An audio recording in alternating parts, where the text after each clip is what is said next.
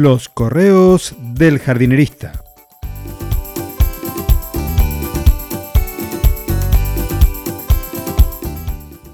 En el episodio de hoy, Superplant, el superhéroe de las plantas.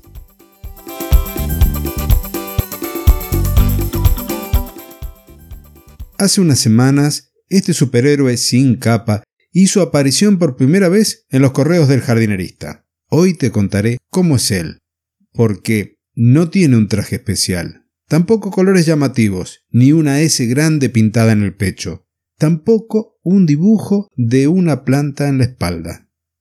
Se desplaza en un vehículo con cuatro ruedas como muchos mortales, pero se asegura que el convertidor catalítico esté en condiciones para reducir las emisiones de dióxido de carbono lo más posible. Sueña con tener un vehículo eléctrico o uno con celdas de hidrógeno. Es un defensor de la jardinería regenerativa, ayudando a plantas y animales a tener lugares más sanos y en armonía. En el correo podrás encontrar un dibujo que hizo él cuando tenía 12 años de cómo se imaginaba en aquel entonces cómo sería su vida de adulto. Hoy es tan distinto que no lo reconocerías de inmediato si lo tuvieras delante. No tiene capa, tampoco antifaz, y menos ropa ajustada al cuerpo que le marcarían los michelines. Tal vez, y solo tal vez, te darías cuenta de que estás con él por cómo habla de las plantas, el suelo y las prácticas de jardinería. Es un tipo apasionado que no se guarda nada, lo comparte todo.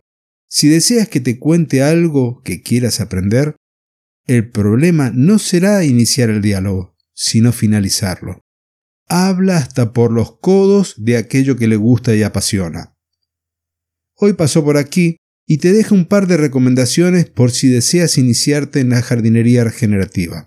Según él, son consejos muy simples. El primero hace referencia a la plantación. Una de las prácticas que lleva a perder la calidad del suelo es la rotación o la inversión. Es dejar en la superficie el suelo que estaba en profundidad. Vamos con un ejemplo vas a colocar un arbusto en el jardín y deseas realizar un hoyo de plantación de unos 40 centímetros de profundidad. Aquí lo importante no es dar vuelta a la tierra. Intenta separar las distintas capas mientras la vas haciendo al hoyo. Luego de colocar la planta en su sitio, comienza a rellenar, a completar ese hoyo en el orden inverso a que sacaste la tierra. Esta práctica va a ayudar a que la materia orgánica presente no se pierda con facilidad y la vida microbiana no se vea tan afectada.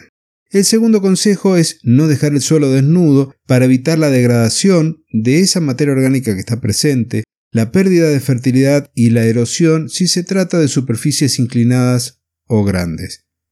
Para ello, te recomienda aplicar un mantillo, de ser posible con cortezas de alguna madera que no sea resinosa. Incluso hasta podrías utilizar restos del corte de césped, siempre que no hagas una capa muy gruesa que pueda llegar a entrar a fermentar. Sin embargo, la recomendación sería hacer una cobertura vegetal, que además de los beneficios que recién te contaba, va a ayudar a que el agua infiltre mejor en el suelo, el agua de lluvia o el agua del riego.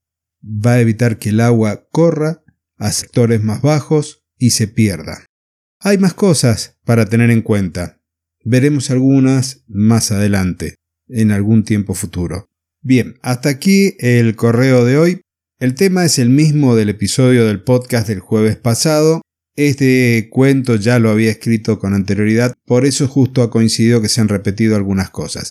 Pero igualmente reforzamos algunos conceptos vistos, como el beneficio de utilizar coberturas, ya sean vegetales o con mulching cuando estamos haciendo una composición en un jardín, porque por un lado va a evitar la erosión, por el otro nos va a ayudar a mantener los niveles de humedad en el suelo, porque no se va a calentar tanto, no se va a perder tanto por evaporación y tampoco va a permitir que la temperatura del suelo aumente mucho. Esos son algunos de los beneficios. Si hacemos un mulching con algún componente orgánico como pueden ser las cáscaras de pino, podrían ser virutas, astillas de madera, con el tiempo también se van a ir incorporando nutrientes al suelo.